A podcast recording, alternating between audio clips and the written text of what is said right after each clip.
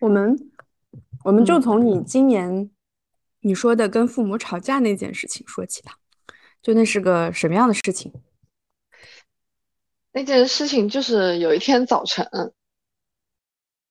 反正就是诸事不顺的早晨，然后我们是因为卫生习惯吵起来的。嗯，吵起来了以后，就把以前所有的事情，就像每一次吵架一样，都吵了一遍。然后因为因为我去年在就是一直在吃药，从去年呃九月份开始，然后一直在吃药，所以嗯，就吵的就我爸妈可能也觉得老是这样吵下去的话，好像也没有什么好结果，然后一点点唯一的真感情就这么吵没了。然后吵的吵了大概两个小时吧，反正挺累的。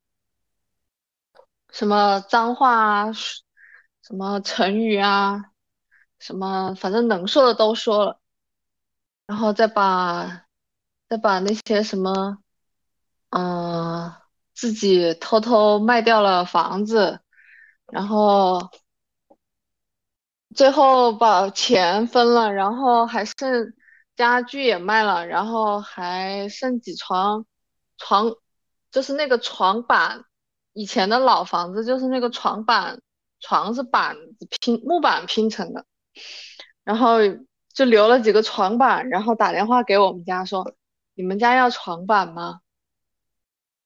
就是这样子的亲戚，然后我把他们每一个人都骂了一遍。然后，然后我爸就彻底疯疯疯了，然后他就说：“那我就要搬走了。”我说：“好的，你搬吧。”然后那天下午他就说：“我我看我我我要搬去哪里哪里了。”我感觉我感觉可能是因为生活习惯长期长期有差别，所以可能他也一直在想什么时候搬走比较好，就是什么时候分开住。然后房子其实是其实是你自己的房子，对吧？哪个房子？就你说你爸爸妈妈搬走了嘛，那不就是你爸爸妈妈从你的房子里搬走的意思吗？这个房子是大家共同的房子，那不是我的房子。那我觉得你爸妈还蛮好的，是他们走了。呃，对，因为他们也觉得住在这里不是很方便，因为他们有他们自己的活动范围，这个地方属于新新区，然后跟他们以前的那些认识的人啊，还有生活习惯啊，包括超市的大小啊，然后还有公园啊什么的，就是差别挺大的，所以他们住的也不是挺习惯。然后，然后这种房子的话，就是，嗯，怎么讲，就是属于现在那种电梯的房子，然后它就是属于中间户，中间户就是不不透风，不是边户，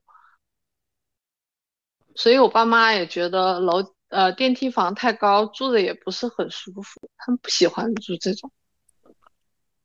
可如果是环境的问题的话，那跟你有什么关系呢？为什么要跟你吵？就是所以他们愿意搬，并不是说，嗯，就是本来按理来讲应该是我搬走，我也是这样想的，但是他们更不习惯，所以然后我感觉，然后当天下午的时候我，我我爸就找到了房子，然后我当时就想他可能已经蓄谋很久了，因为他要他每次要去一个地方打麻将，就要就有点远，有点麻烦。然后我妈她买买买东西啊，超市啊什么的也也比较麻烦。然后可能可能可能现在，然后那个新的地方又离地铁比较近，然后他们也觉得，哎，离地铁比较近，好像挺方便的。然后那个下面也是下楼就是一个很大的公园，也很爽。然后他们住过去以后，我就记得那天那天我那天下午的时候，我爸通知我，他说我们要搬到这个地方去了。我心想，你们好会选位置啊！我也想去住啊，但是我没没没 没没出声。然后后来我心想，你们你们喜欢你们就去住呗。然后是是老房子，就是那种要爬楼梯的。然后那天晚上的时候，我妈坐在我的床前，我记得很清楚，那天是三月三月三月初。然后她说跟我说，她说，嗯，她她就流着流着眼泪，然后非常崩溃的就跟我说，啊，你还在吃药，我们都不能照顾你，然后。怎么办呢？你要一个人住了，然后我说，你肯定会喜欢出去住的感觉。然后过了一个礼拜，不是过了一个月以后，然后是清明，清明我们就约着一起去给我，嗯，爷爷奶奶还有外公外婆他们扫墓，嗯，然后我就说你。因为我们要早起嘛，早起大概就是凌晨三四点钟就要起来，然后就准备去公墓里面，因为公墓就是会堵车啊什么的。然后我说你要不过来就我们一起出发，因为我这边的话离公墓就要稍微近一点。然后我就说你，我就跟我妈说你要不住一晚上，然后我妈就非常不乐意的就说。哎呀，我已经住习惯了，我根本不想跟你。然后我就说，那你还记得你你一个月以前的样子吗？这个这个听上去整个是他们很愉快的一个选择啊。这个和吵架，我不知道为什么要跟你吵，吵什么呢？对，就是就是就是这个这个事情就是很很到现在到现在为止就是很奇葩。然后就是吵，虽然是吵，然后吵到后来，大家都觉得，哎，好像是一种解放，一种释放。然后那天晚上，我妈就非常不情愿的就来了，而且在她搬家之前的一个月的那天晚上，就三月份搬家那天晚上，她说我每个礼拜都会回来陪你住两天的。然后她搬走了以后，就就再也没有提过这件事情。嗯，那那你其实你期待她期待她来住吗？我我我没什么期待不期待的，因为房子够，对对，没所谓。你来住两天嘛，你来住两天就等于说是因为我是自己做饭嘛，你想吃什么我做给你吃就行了呗。然后我要是有想吃的，你可以帮我做一下卫生啊，或者是洗个衣服啊，或者我们一起出去散个步啊，聊个天，嗯，都是可以的。我觉得没有什么大问题。结果他们就完全完全不提这件事情了。然后我扫墓的那一天，就清明节那一天，我还问了他，我说：“你还记得你当时说你要每个礼拜都要住两天吗？”嗯，他说：“我记得，但是我不想。”然后他说：“他说太自由了，就是再也不想，再也不想，就是因为，因为哦，因为我妈这个人，就是她本身她当当妈妈这件事情，她就非常不擅长。”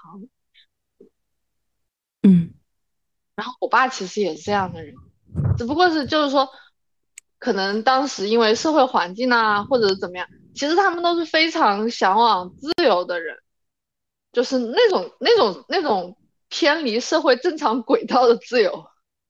嗯，然后后来我们在谈起这件事情的时候，我就跟他，我就跟我妈讲，我说其实你们也很想像我这样生活，就是一个人，然后怎么，然后就。呃，就是偏离一下社会轨道，但是你们不敢。我妈说是的，就在他们那个年代不敢。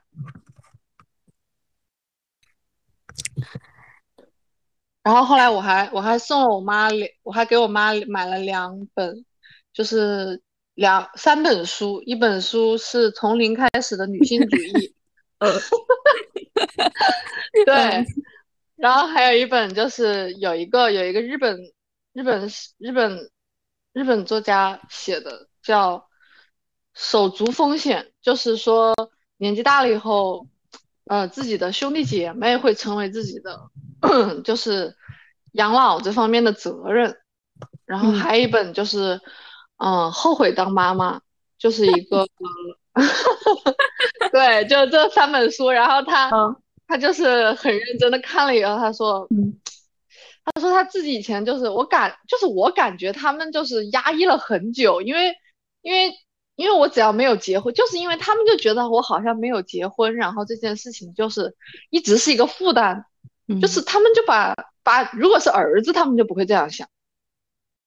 嗯，他们是如果是女儿，他们就会这样想，然后他们就觉得一直要在一起，然后他们他们就不会说我要去呃腾出一个空间，让我的呃女儿和儿子是平等的，就是嗯让他自由的去生长，他没有这个。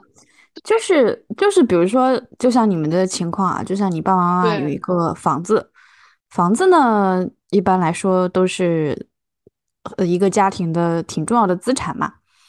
然后呢，如果是个儿子，他们其实就可以和他生活在一起，就不用面临这个房子到底谁来住的问题。但如果是女儿，她就很希望你出去住。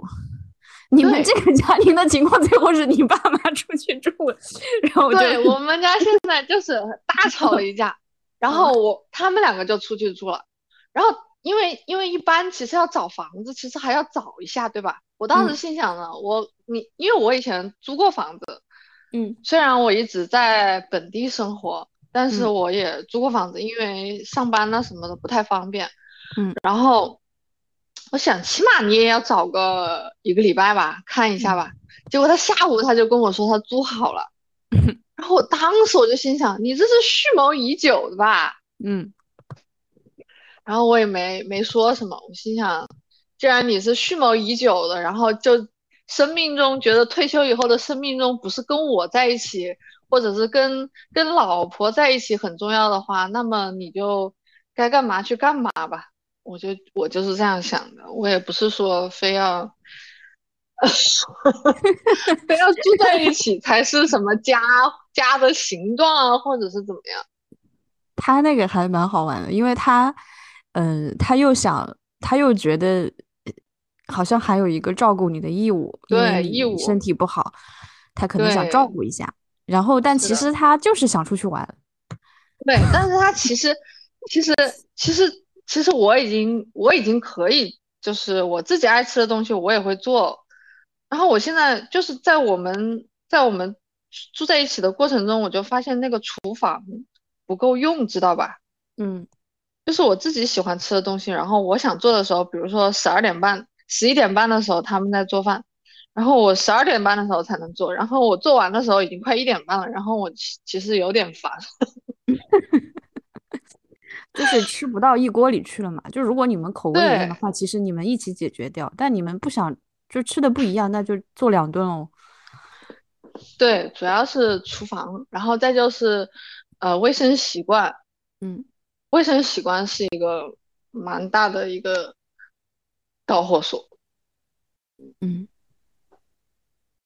然后然后然后这件事情就一直延续到现在，然后。然后后来这件事情就是在在表亲里面就大家都觉得哇好神奇哦，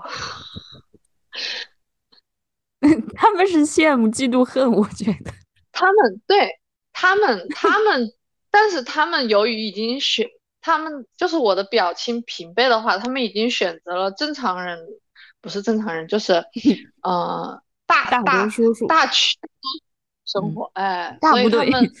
对他们跟上了大部队的脚步，嗯，然后他们肯定也只能说是在心里暗搓搓的羡慕一下。其实我知道他们是羡慕我的，因为，因为，因为他们不跟爸妈抢厨房，就得跟老婆儿子抢厨房，老公儿子，因为，因为他们，他们，他们没有时间，也没有。精力给自己做好吃的，然后也没有给孩子做，然后孩子真的是，反正我就觉得这几个孩子就是挺挺挺可怜的，因为跟父母相处的时间太短，太忙了，大家都。以前我还是很在意这几个孩子的，后来后来你知道我是怎么想的吗？后来因为这嗯有三个孩子，然后这三个孩子里有两个是小女儿，后来我就想了一下，他们这种就是可以跟跟随大部队结婚生孩子的人，肯定是也希望自己的孩子，自己的尤其是自己的女儿，能够定时定点完成定量完成任务。嗯。对，现在还有定量这这个这个词，我们都懂，对吧？嗯。然后后来，然后后来我就，因为他们现在也，我想一下，现在也有五六岁了，就是会开始观察家庭结构了，他就会在意，哎，这个这个这个女的怎么就是一个人？嗯。然后后来我就我就想，然后他们在当时在刚刚。就是有一有一个女儿刚刚出生的时候，他们有一个我有一个表亲的长辈就说：“哎呀，我就希望她以后到点结婚生孩子就可以了。”然后我当时我就，啊，我就为这个小女孩的命运感到了一丝丝的担忧。嗯，然后我我就决定，然后随着他们长大以后，他们开始观察，嗯，家庭结构了以后，我就渐渐的不想跟他们来往，因为我不想。不想不想以后老了以后或者是怎么样，他就说：“哎，你就像那个谁谁谁谁谁。”嗯，就是被骂我现在就在面临这种问题，我已经听到这种话了。就哦，你已经那那你很早哎。啊，我是我是三年前就听到这种话了，而且你知道吗？他不是我的表亲直接说的。是我表亲的爸爸，就我的长辈，他跟他的孙子说：“哎呀，我的他说你像你的那个姑姑怎么样？然后他说，就算你姑姑成了国家总理，我也看不起他。哎呀，这是祝福啊！哎，我感觉啊，好多女生她是被父母长期去有一点恐吓的东西在里头，就父母告诉你说你离开我就不行，你一定要。是的，你你不要去大城市，你就跟着我住。然后你你你跟他在一个地方住的时候，当你们俩在一个城市的时候，其实你们你们想分开住就变得更难了。就如果你们在俩城市，那不就自然就分开了吗？如果在一个城市还分开住，就会压力就力特别大，大家也会觉得很奇怪，然后自己也会觉得很奇怪。所以就是当时我们是，当时我爸妈就是要吵一架，然后。才觉得，哎，我这个理由足够充分，对，然后给大家都一个都都有一个理由，然后然后然后后来我我我通过我妈知道，我爸就是后来跟跟我妈说，早就分开住不就行了吗？我们又不是那种父母，为什么要吵架呢？然后我心想，你就是那种父母啊，你以为你不是，其实你就是啊。嗯，就就大家大家是生活在这个社会环境里嘛，你不可能不是嘛，嗯，但。是他们就就感觉自己可能不是，其实是的，因为你这样，其实我觉得选择了结婚这条路，其实你就是，因为像我这种人，我就是坚决不会选择这条路的，嗯，所以我就永远不可能是。所以，如果如果如果如果如果身边的小朋友做出什么离经叛道的事情，我肯定是那个跟他欢呼的那个 怪阿姨，我肯定不会是那个，哎呀，你要乖，呃，你要你要听话，我肯定会说，哎，你做了这个事情啊，你好棒啊，我肯定这种阿姨。哎，我我可能都没到我当阿姨的时候，我现在比如说我的。同龄人里面有哪些可能一直没有结婚，然后我就会就会他们的父母就会有一种想法，就是因为你圈子里人都是这样的，你在学，哦，对他会觉得你是被你身边的人感染的，就还没等到你的什么外甥女儿被你那个怪阿姨 感染，还没到那程度，就已经先先背上这个名声了。哦，可能可能可能。可能可能还没到时候吧，反正有很多人就是比较迟交卷。我反正我是这种乖阿姨，我肯定是这种乖阿姨。我我觉得很多女孩就是，嗯，她可能有一点低估这种，哎，物理空间这种重要性。就是你跟他们在一起生活，真的伤害是特别大的。然后你只要离开他们一个月，嗯，像你是个很理想状况嘛，就是你自己住。就很多女生她们是面临着自己搬出来，自己要承担房租的问题的。但我觉得这个钱是很值得的，它能购买相当高的幸福感，性价比特别高。是的，是的，有有自由。因为我以前租房的时候，我还有男朋友嘛，然后我那个时候，当时，哎呀，我现在想起来就觉得很奇葩。那个时候，当时我就是把租房，就是我租房以后刚刚搬过去，然后那天晚上。我我男朋友当时的那个男朋友本来不应该就是在那个区的，他他还挺远的上班的地方，然后他就硬是要跟我住在一起，然后他，然后我当时可生气了，但是我我我不明白我当时为什么生气，然后我当时还觉得自己挺奇怪的，为什么你跟他谈恋爱你还不喜欢跟他住在一起？那谈那还谈什么恋爱？然后后来我现在想起来了。我就算谈恋爱，我也不一定喜欢跟这个人住在一起啊，就是很正常啊。以前真的是没有意识到自己原来是这样的人。我要分享一下我录播课的心得啊。嗯，就录播课呢，这个事情你看起来很简单，特别我的成本已经低到了这种地步。我现在只有一个 二百来块的一个麦，这就是我所有的资金上的投入。然后我每期录也没有大纲，也不会要求嘉宾读什么书什么的，就随便大家打开手机聊一聊就行了。对，嗯。但即便这样呢，你你想的很简单，对不对？就是找个人跟你打打通电话，煲电话粥嘛，就就这么一个事情啊。你知道就是找嘉宾的难度在哪儿吗？就是只有，嗯，一个你是单身女性，再一个你又有自己的房子，他们才是最容易跟你聊的。剩下的有几种情况啊。第一种，嗯，有孩子的，有孩子的，即便这个孩子已经，就我原来想象你是两三岁男带啊，即便孩子已经七八岁上小学了，他仍然一下午会缠着你，就是真的是，就是录一小时中间，这个孩子会不停的来踢你的门，找你出去，这是一种情况。然后两三岁这种，就是学前这个就更不用说，那根本根本是可能一周时间真的就是抽一小时出来都都很困难。就我是没有想到妈妈能繁忙到这种程度的。但是经过我和一些嘉宾的呃沟通预约，发现确实是忙到这种程度的。这是第二种，这是这是孩子这类的。还有一种是他们没有孩子，但是他们是有伴侣的，可能是结了婚了，可能是未婚但是同居的。这两种也很难，因为他们不能跟伴侣在一起的时候录，就很多话伴侣是不能听的。对对对，他不是吐槽伴侣的哦，不一定是吐槽的，他只是。就人总是有一些心里的想法，这不是吐槽那个人，但是你也不想让他太想让他听到，总会有这种时候。然后这个就你知道，在大城市其实房子大部分都还挺小的，租房的话就更小了。就你要敲一个伴侣不在的时间就会很难，他去哪儿呢？他在外面站着嘛，就会很难。然后包括有的他可能他家的房子还挺大的，这种也不行，这种就是。就我跟你说到的，在海边录的那期，就是这种情况出现。其实他家房子挺大的，但是他最后开着车跑到海边录了，因为他不想让他的伴侣听到。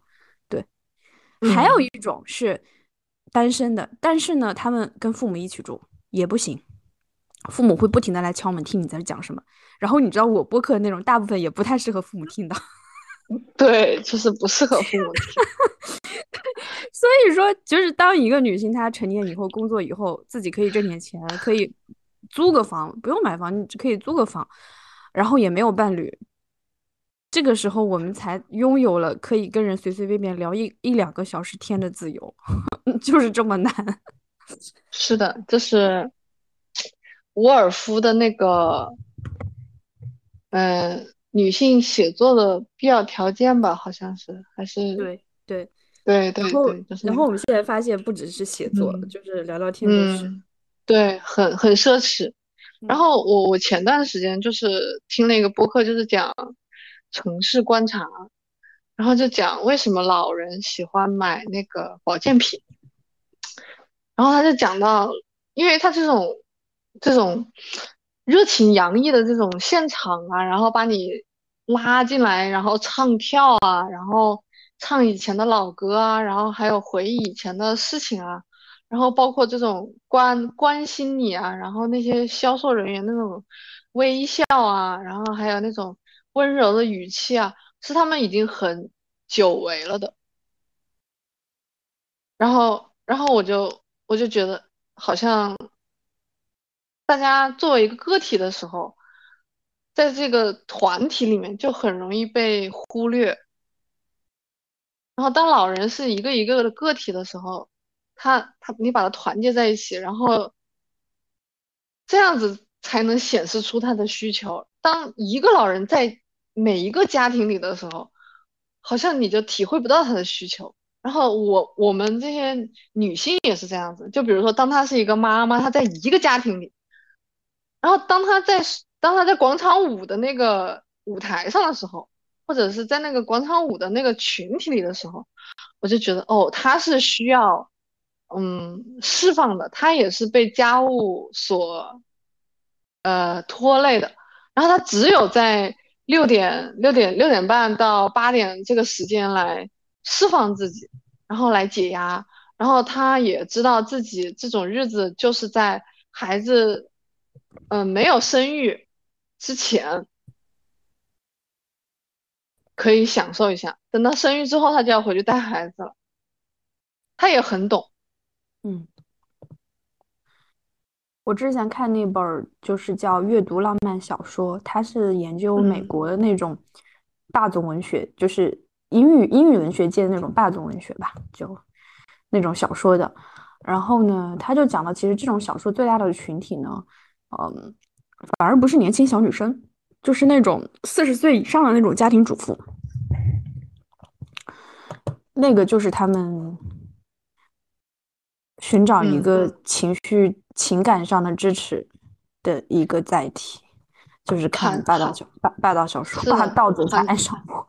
韩剧最早也是也是那个也是那个观众的受众嘛。对，韩剧编剧其实都是那种家庭主妇再就业嘛，就是等等孩子长大以后，自己终于可以，孩子上大学以后，自己终于有时间了，就开始可以创作。嗯嗯，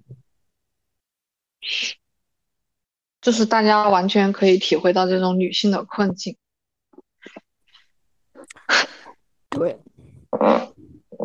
哎，但是但是你开始提那个，我有点没明白，就是你跟你父母这个事情怎么会扯到你的亲戚上面去？嗯，哦，就是我有的时候就是我我是虽然他们没有说，但是我知道他们就是那种父母，然后我 就把我就把我观察到的所有，他们就是觉得他们那一代人的婚姻是。坏掉的或者是不好的，是因为，呃，是因为社会没有进步，呃，是因为经济条件不够好，还有就是父母，因为他们他们那一代就是子女多嘛，然后就是父母没有办法提供相应的支持，他们就觉得我们这一代的父母就可以支持我，也可以支持我的伴侣，然后这样子。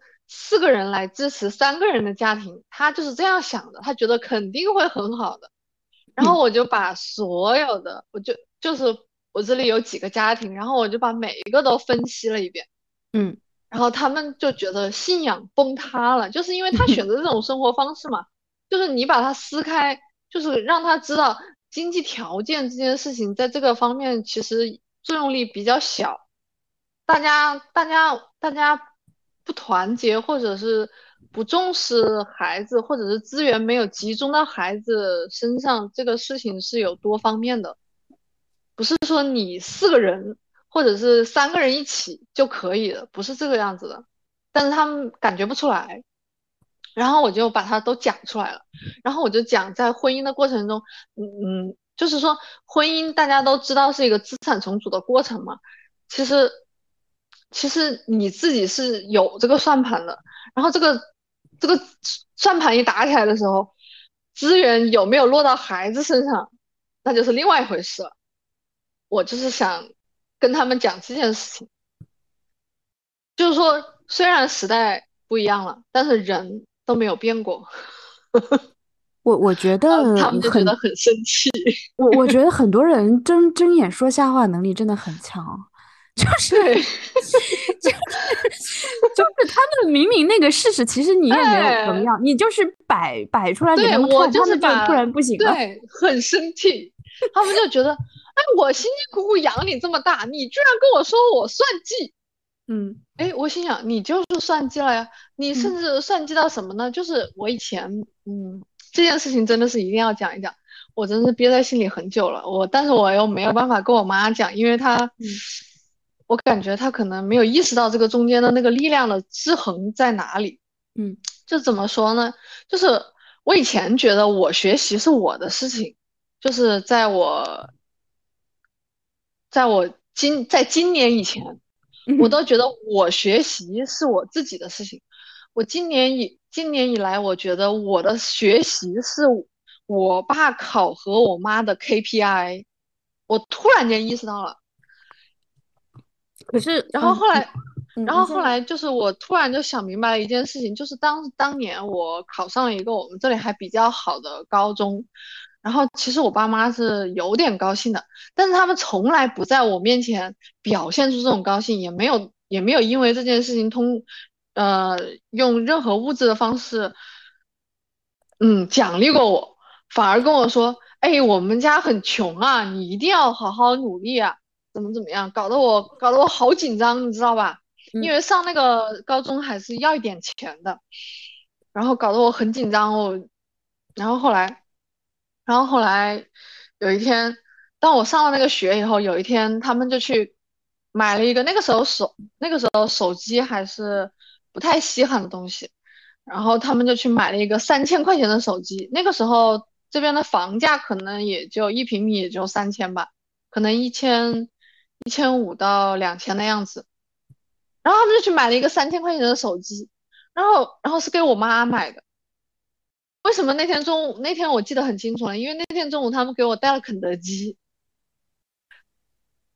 然后我当时可高兴了，我心想，哎，有肯德基吃，就是这就是我奖励我的奖，我觉得这就是奖励我的那个，呃，上学上学考试考的还可以的那个奖励。然后，然后我现在想起来，就是他们把这个奖励转换成了给我妈的奖励，所以我一我在这个过程中，我现在回想起来，我一点动力也没有。但这个这个就是很细微的，可能可能我说的可能你们家这个等级结构很很神奇啊！就按理说，其实你爸你妈他们俩是对你共同负责的。对。然后我还跟你讲一个事情，也是很 神奇，你知道吧？就是我小我以前读书，就是在九年义务教育的阶段，我只要是考得好，就是我爸去开家长会；只要是我考得不好的时候，就是我妈去开家长会。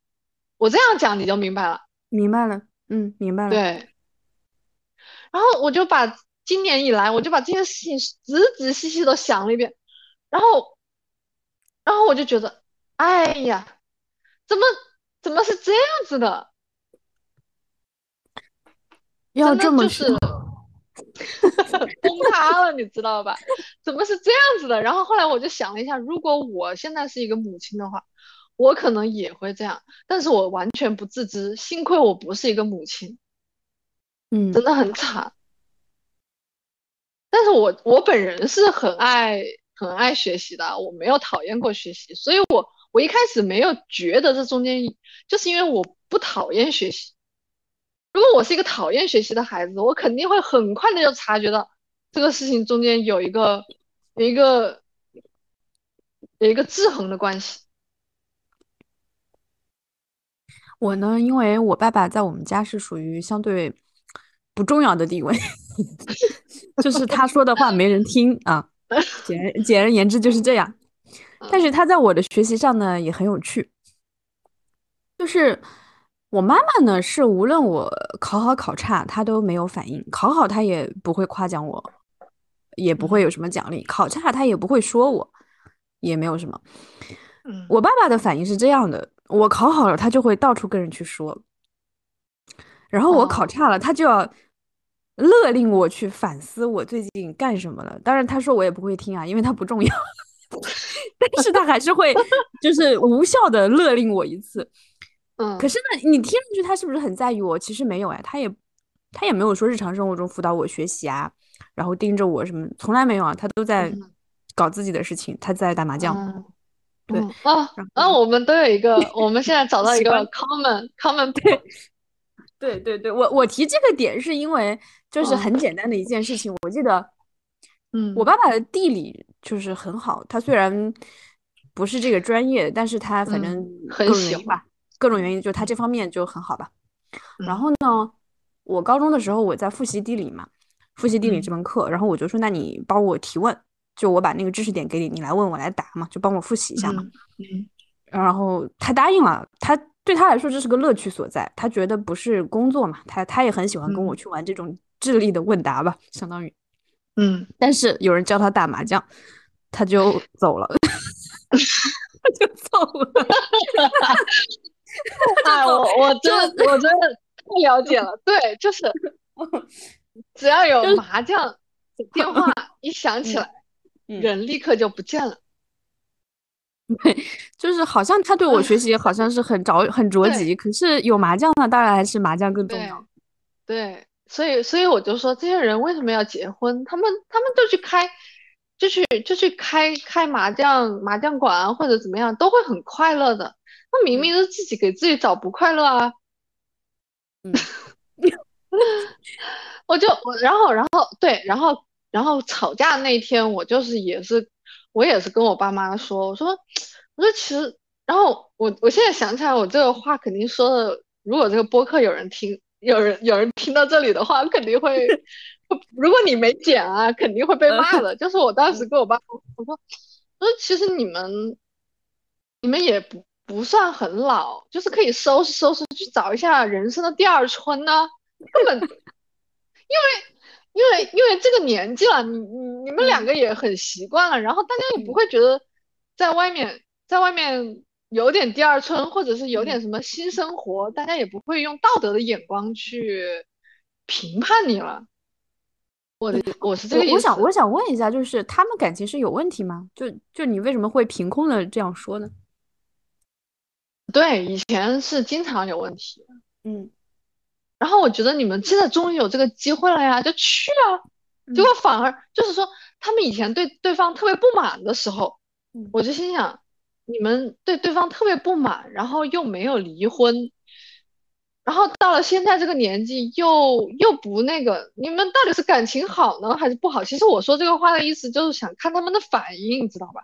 嗯，然后他们就，他们居然，他们居然很很怨恨的看着我。然后我心想，哦，这这一切是为了我吗？那我可不背这个锅。我就是我，我就是想说这个话。我其实说这个话，其实就是一个免责。我对于我来讲，就是一个 免责声明，就是说你们现在爱干嘛就可以干嘛。你们去找男人、找女人，去去探索新的关系，我觉得都我都可以接受。我我我没有任何问题。我就是想说这个话。然后我。我现在就是说，如果你们是，如果你们心里是觉得一切是为了我的话，那我现在把这个话讲出来，我们大家就是有一个解放，不要等到七十或者七十五、八十了，才才有这种这种互相互相解放的机会，不要等到那个时候。其实我主要是为了我自己发声，我觉得我也不是为了他们。像像我如果如果真的是要为了他们发声的话，我觉得我会去结个婚、生个孩子什么的，因为我们毕竟立场不同嘛。你要说这个话是为了他们发声，我觉得我也不是，我肯定是为了自己发声。因为因为因为小的时候那种感情就是不好，夫妻感情不好，对于小孩的影响，他就会觉得是我的错。然后到这个时候，我就想把这个事情给修复自己一下。所以我就说，我的意思就是说，你们才是那个最自私的人。嗯，我是我是想表达这个意思。我想我想修复我自己的心灵伤口。至于你们的心灵伤口，你们你们已经成年这么久了，嗯，这么对吧？我才成年可能二十年不到，对，嗯。你们你们已应该已经很成熟了，跟这一套系统，还有你们自己的感受。那我还没有嘛，而且我也不希望通过孩子来来修复我自己的感受，这这很不公平嘛。嗯，对啊，就是这样子。我觉得我说这个话也只是为了修复我自己，因为这个伤痛实在是太久了，太长了。嗯嗯，然后然后然后。我在这个过程中就是没有找心理医生，然后纯靠播客。我觉得我我我我自己没找过心理医生啊，但我觉得可能没啥用。就是心理医生里面咋说呢？就是水平，水平，而且有挺多也是挺挺。是的，就我觉得水平没比我妈高多少吧，可能还不如听我妈唠一唠。是的，我我觉得我我我就是有一阵子因为。因为开始吃药以后，我就有一阵子没上班嘛，然后我觉得有的时候到公园里去聊一聊，听一听七十岁的老太太她怎么想，你就反而会豁然开朗。我有一次，我有一次在晚上散步的时候，就是路过两个差不多，我感觉我感觉快七十了吧，可能也没有特别大年纪，两个老太太说：“哎呀，我现在就希望我老公死的痛快一点，别折磨人。”这个这个是日本主妇的心声啊，就说日本有一个网站，上面都是各种老太太，就是祝自己就研究怎么样让老公死去。是的，是的，对。然后，然后我当时就觉得，哎呀，是啊。然后我当时还把这个话给我妈给我妈讲了，我说你你现在最好就是祈祷你老公死痛快一点，不然的话你这不好过。然后，然后，然后他就很无语，他说：“你都哪儿学的？”我说：“我在公园里学的。”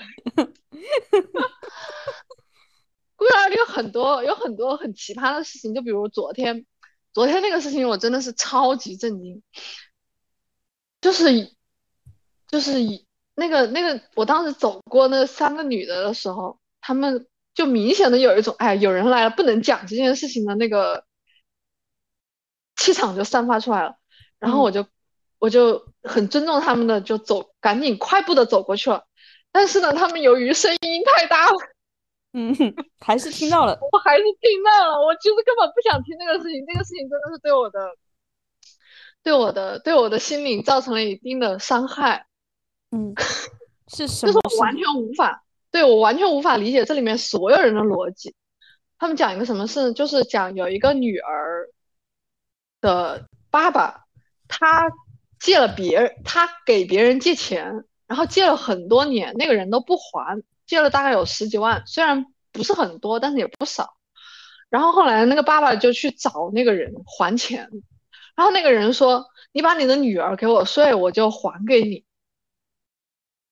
然后就真的睡了，然后就真的还了。啊 啊！我我啊天呐，对这个，然后他们三个三个女的，然后讲完这件事情以后，他们也觉得很神奇。然后我我我作为一个路人，我心想，为什么呀？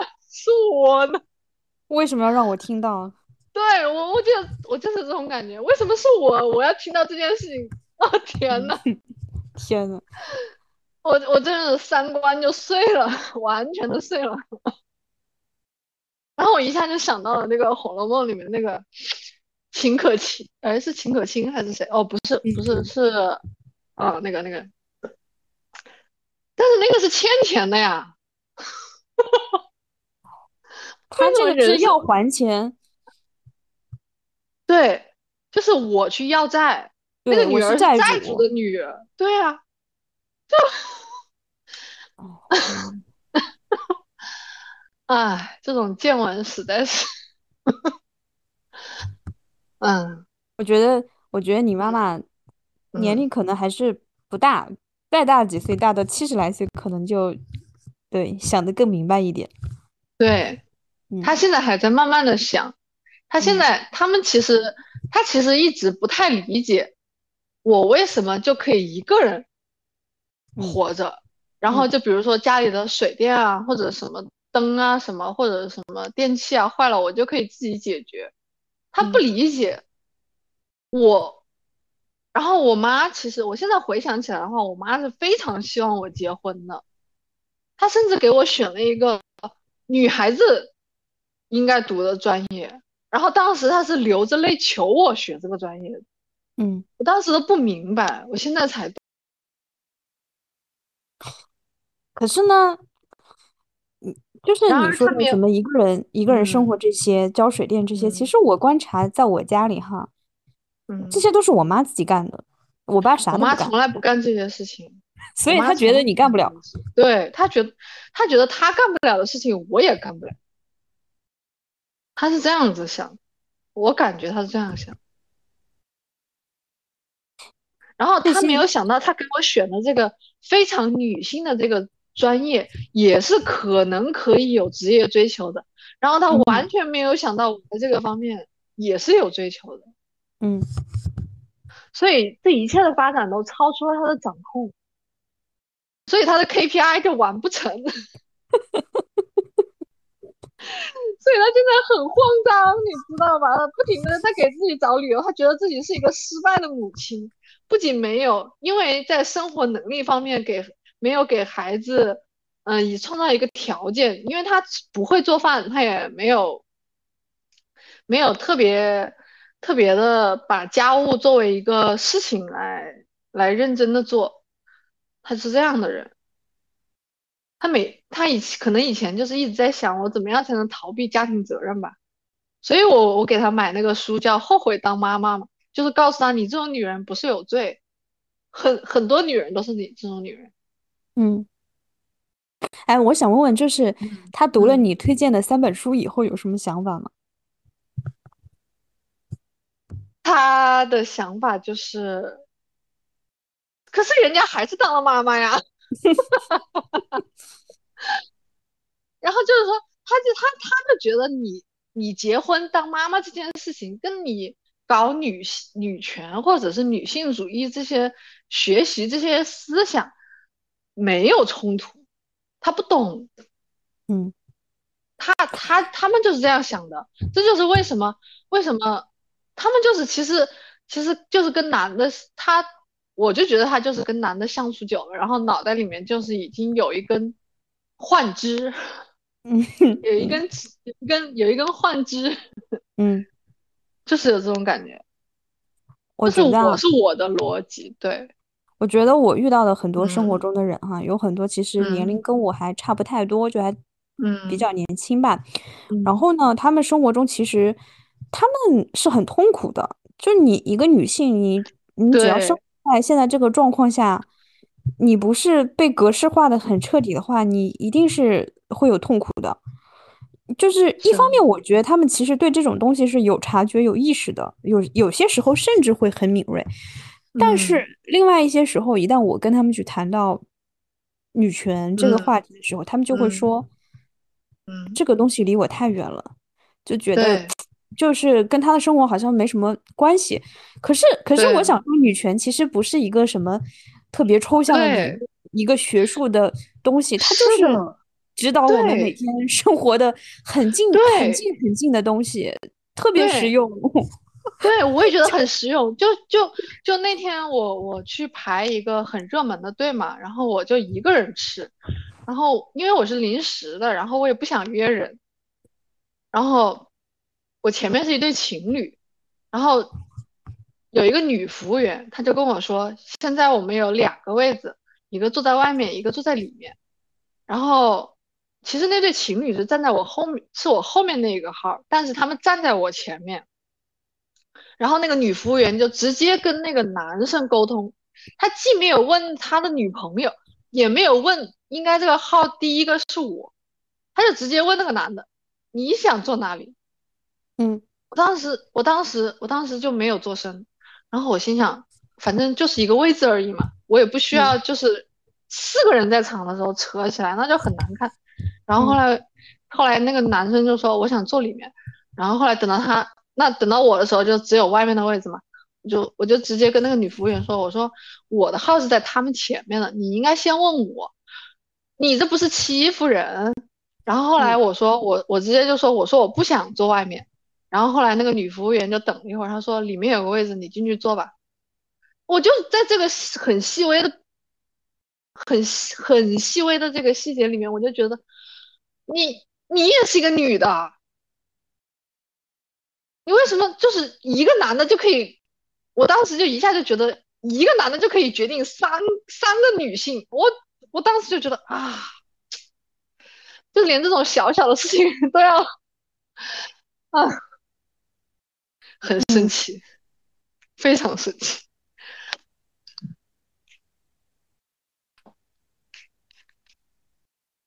其实，就是我那天跟我同事讲的，我说自从开始打拳，腰不酸了，腿腿不疼了。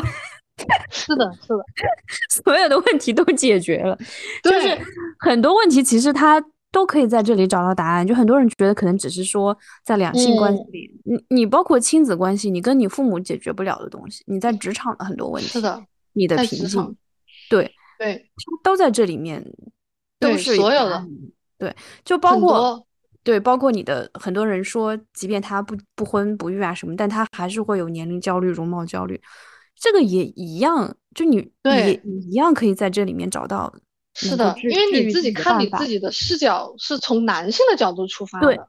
对，就是你你看你今天鼻子高不高啊，眼睛大不大？嗯啊，或者是腰够不够细，什么腰臀比这些鬼玩意，什么玩意？对，但是可能在一些嗯男宝的眼中，以及在一些可能没有就是比较深度的去接触过这个概念的一些女性的眼中，我觉得现在女权已经仅剩下一个什么什么彩礼、付彩礼这个层面的讨论了。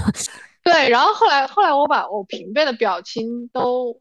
就是加了微信的全都删掉了，但是群我没有退，但是我把群就是折叠了。就是我当时删微信的考虑是什么？就是有一个触发点吗？还是就是吵完架以后就删了？就是跟我爸妈吵完架以后删了，因为我觉得他们他们好像在通过我来维系这个他们应该维系的呃兄弟关系、兄弟姐妹的关系。就是因为他们其实跟兄弟姐妹，因为父母不在了，其实应该应该是一个一代亲、二代表、三代了的关系。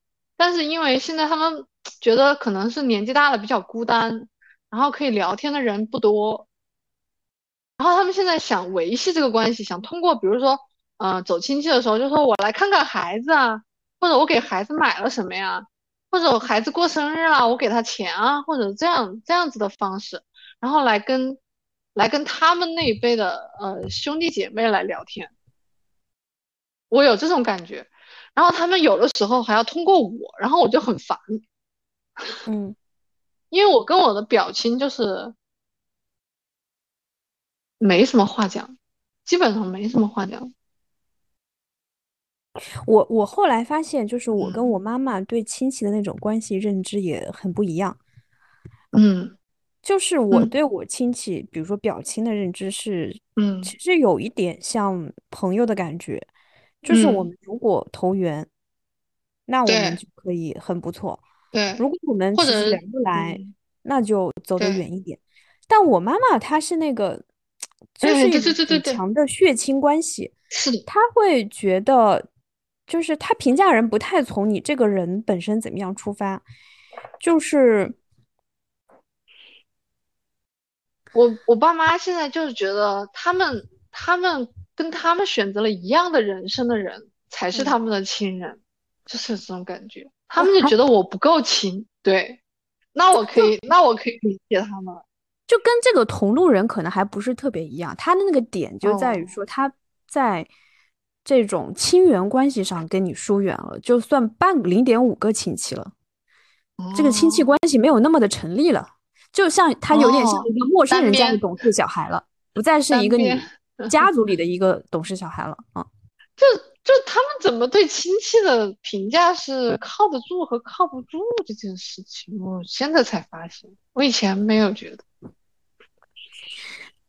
嗯，其实挺功利的，就是觉得你能不能用得上。对，是的，就是有没有用。而且这个这个用是实实在在的用，不是不是不是像这种，嗯，我们可以交流观点啊，或者是怎么样这种用，是，对他们就可以。反正我我我我觉得蛮神奇。我觉得有一种什么呢？就是说，嗯，就因为我家是在一个小县城嘛，就是那种熟人社会，大家都很熟，基本上你出去。每个人和每个人可能，你在大街上走走一会儿，就就是能经常碰到熟人这种状态。然后，就是其实他们就人都是需要社交圈的，人都是需要别人的帮助的，在一些关键的时候，就是他们可能建立这种社交圈的很大的一部分就是通过亲戚，就是亲戚就是一个家庭，就是一个大家就是一个团队，大家是一伙的。就是形成一个契约吧，就如果你在家庭里面你不帮助别人，你会道德上有压力，虽然你心里也不乐意，但是你就会被谴责。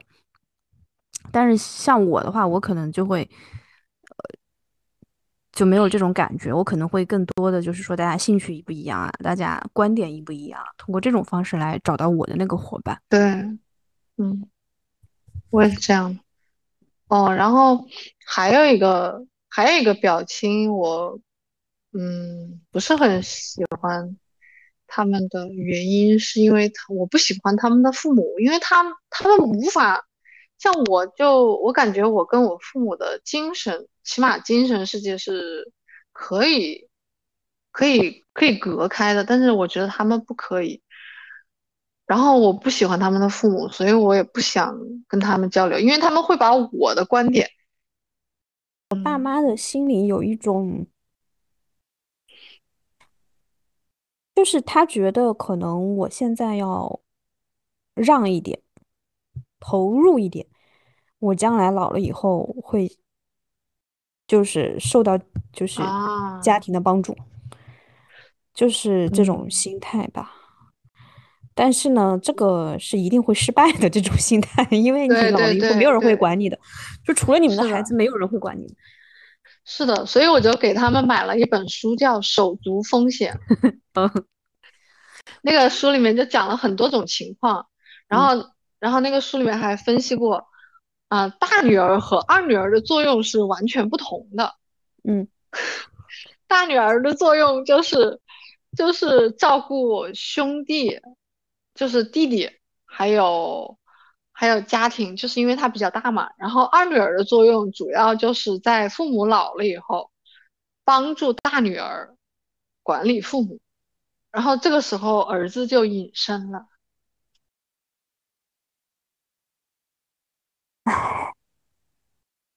对呀，就是这样子的。然后，然后等到，然后在这个过程中，大女儿也会渐渐老去。那么这个时候，二女儿要扛起照顾大女儿的呃责任，就是这样子。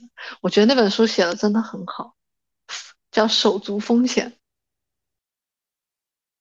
然后，然后如果有混得好的，啊，就是赚钱比较厉害的父母的呃呃兄弟姐妹的话，他们在面对穷亲戚向他们求助的时候，他们的心理状态是怎么样的？然后也也有写，这个书真的挺好的，我觉得，我觉得，我觉得这是这是一种。人文关怀吧，就是说以前就没有人在乎这件事情啊。可是不知道，就就是怎么说呢？就是我记得在很多年前的话，有的人会说这是独生子女太自私了，不了解。对，以前是有这种说法，就觉得你你就比如说像我，我不了解，我我理解不了嘛，他们可能就会觉得我很自私。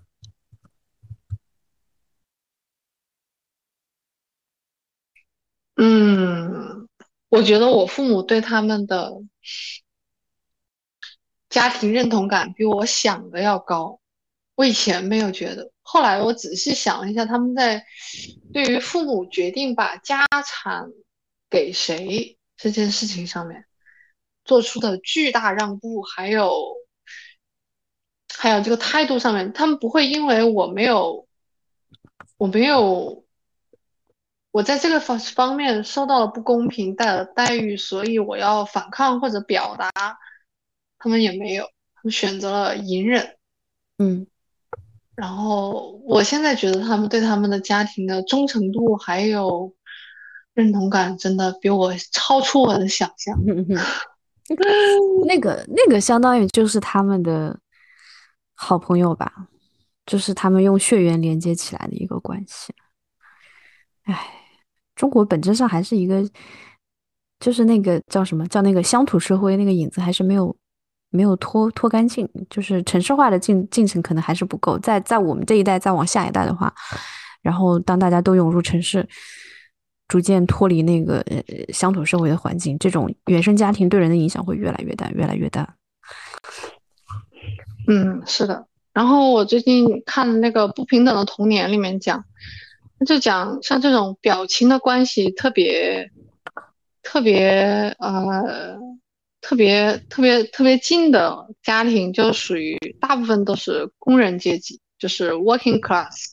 嗯，然后中产的话，他会给孩子安排很多很多活动，团体活动，球类啊、芭蕾啊，或者是什么的。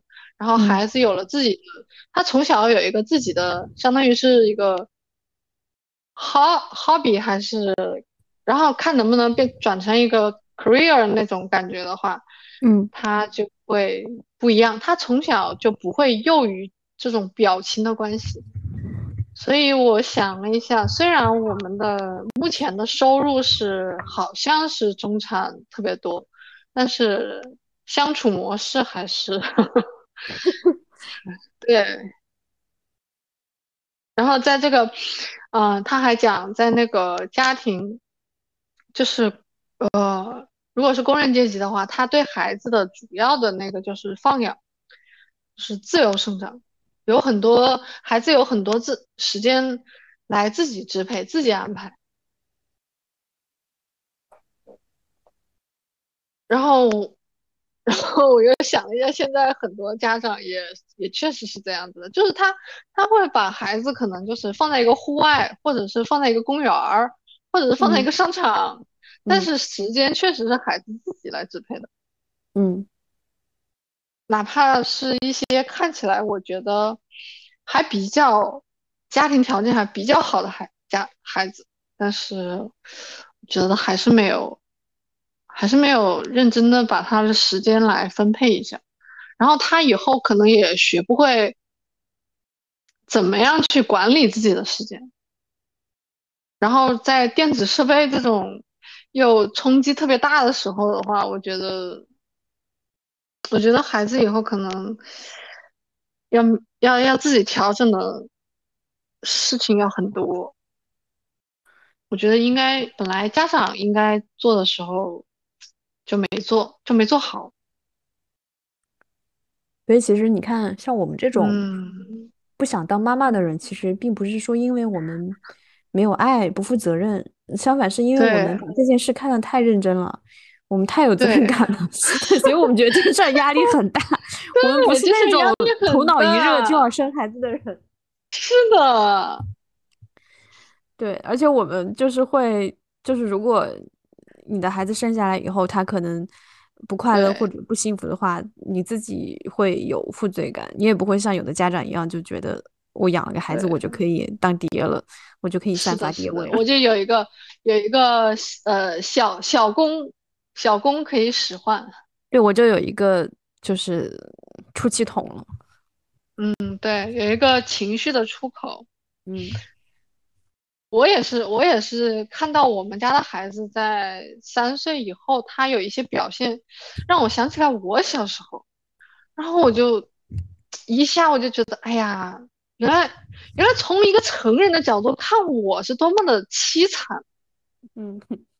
但是我小的时候，就是小的时候，你你不管是什么样的生活，你都会觉得，哎呀，我好幸福。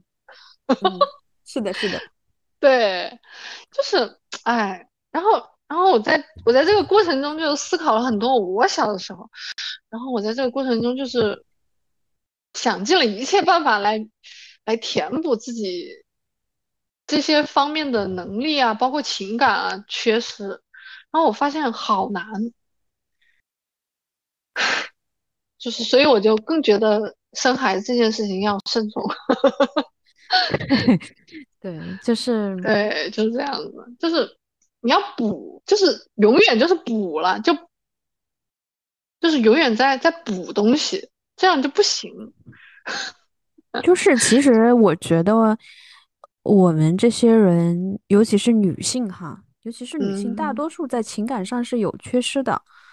对，就各个方面，无论是你的亲情上啊，你父母给到你的这种。